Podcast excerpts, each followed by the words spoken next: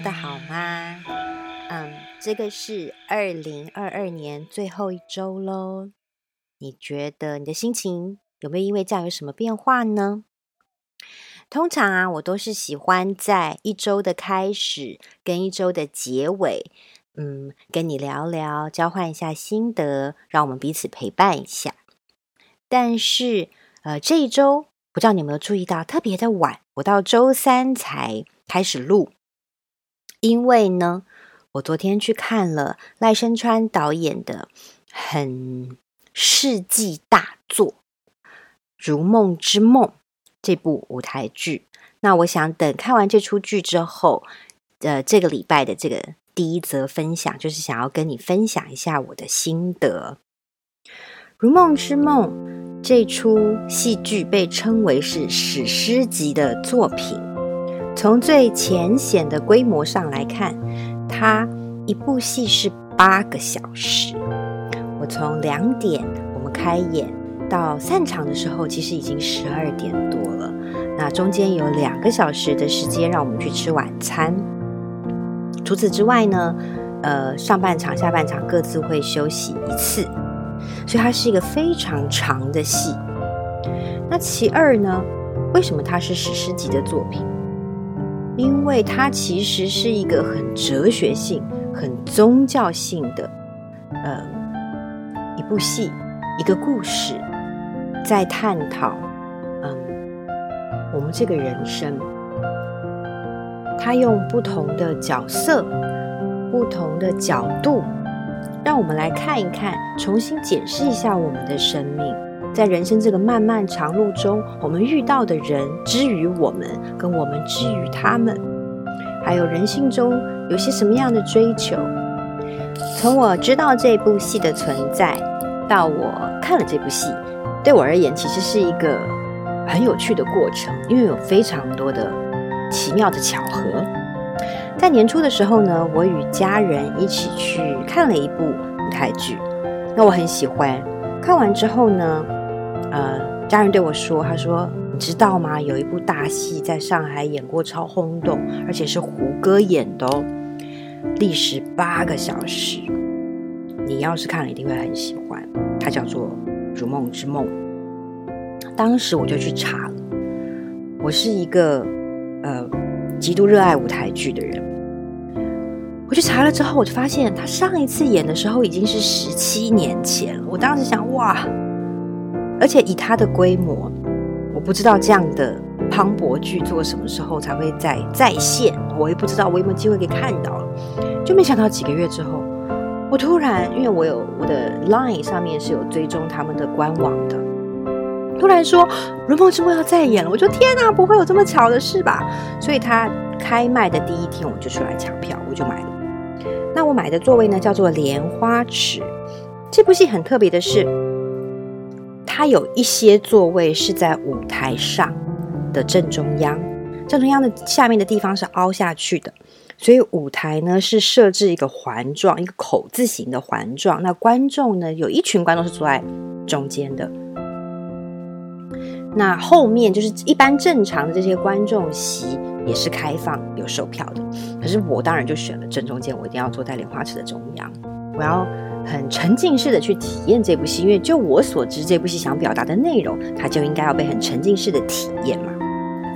所以我是坐在呃莲花池的位置。嗯，那从因为我们是被舞台围绕着，所以初步呢是你可以看到每一个角色他想表达的那一种我们生活中的节奏，一个生命的流转，那种。行人匆匆的环绕性的走过，你生命从生老病死的过程环绕性的绕过你，所以我们会在一个舞台上同时看到一个生命老中青不同的场景的交错轮替，所以它会带入你用这样的方式去看待生命的一个历程。那在此呢，我。一踏入这个剧场坐定了的那一刻，第一个带给我的感动就是，我坐在舞台的中央，然后我往回看，看到了那个观众席。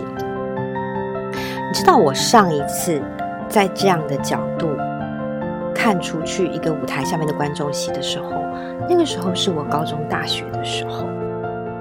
那个时候的我也就非常喜欢舞台剧。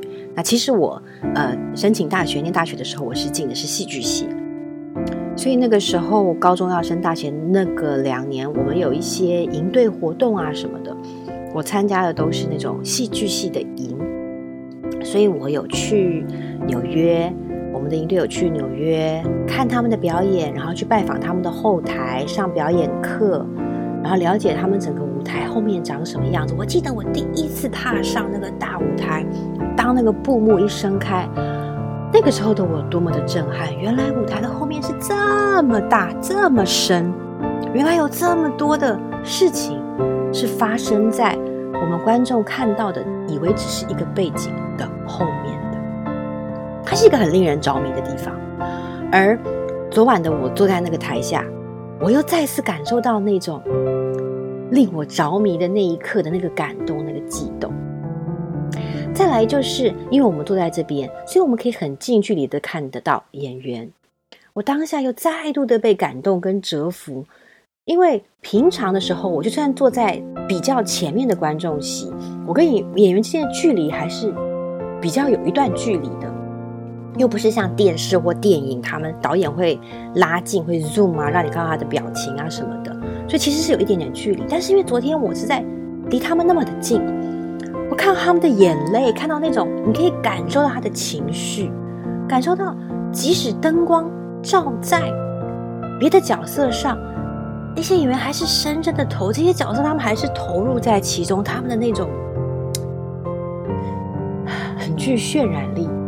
的那个氛围，这也又再一次的让我想起为什么舞台剧是这么的深深令我着迷。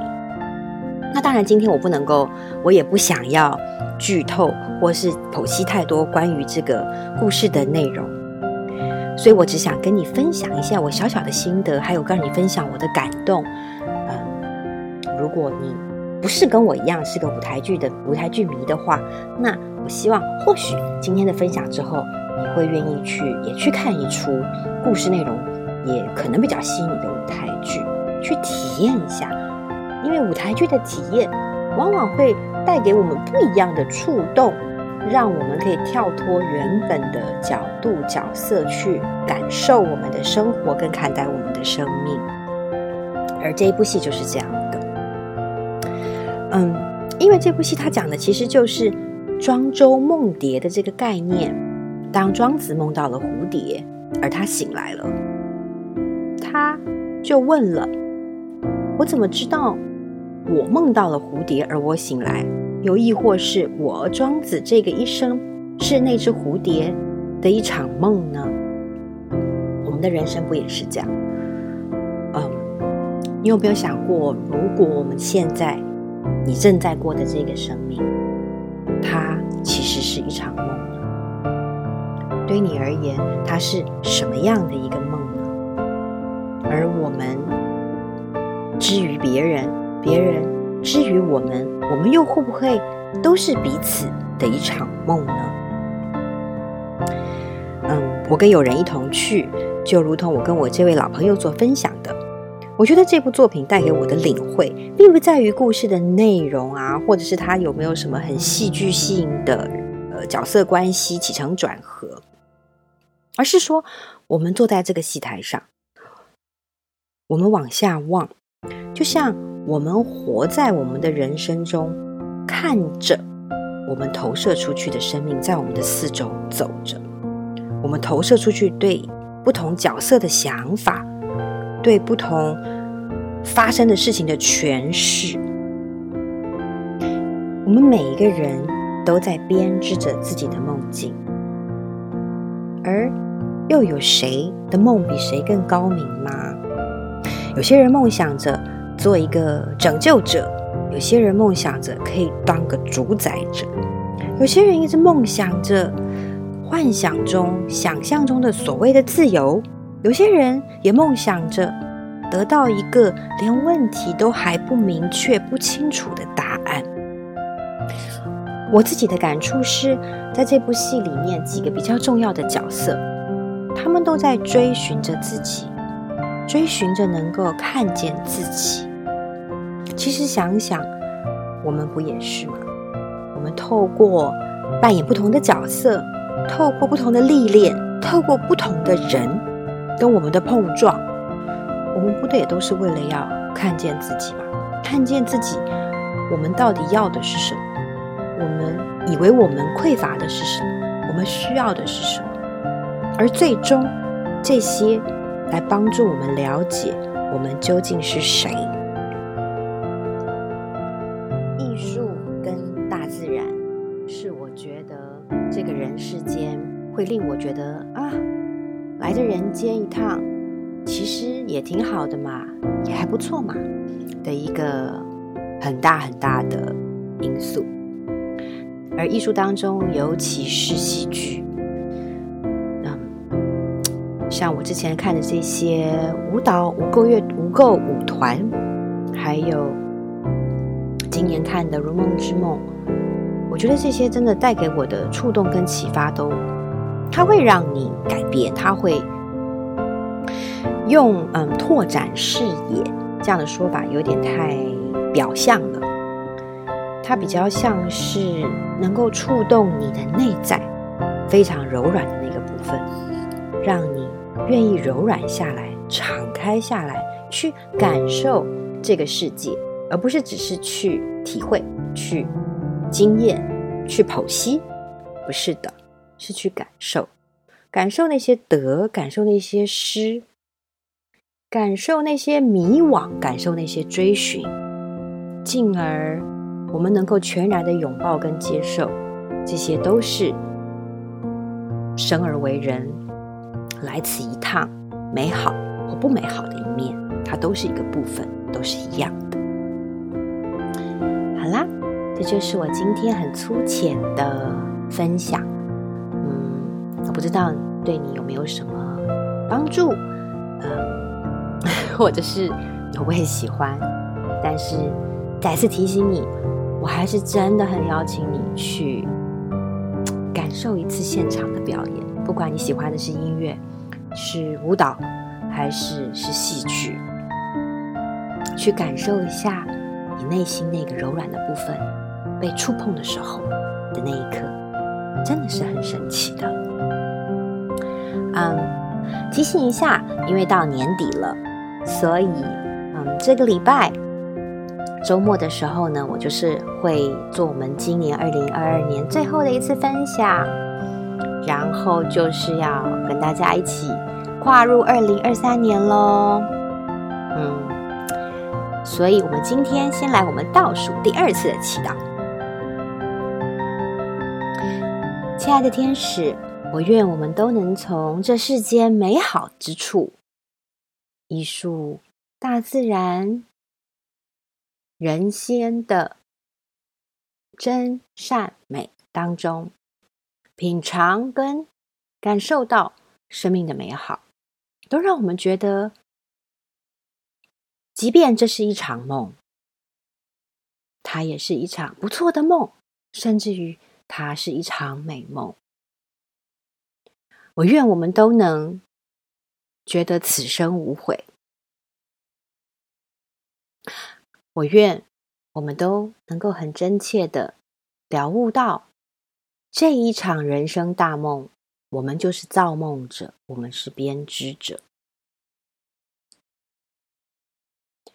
每一步都有其背后最深、最美、最好的原因。已经到年底了，我愿大家慢慢开始沉淀，慢慢开始检视。我愿大家都能够体悟到，这一年不管是好是坏，都是丰收的一年。谢谢天使，也谢谢你哦。别忘了，我们周末要再见哦。我们要一起跟我们的二零二二年说拜拜，然后我们要一起迎接我们的二零二三年。晚安喽，周末见。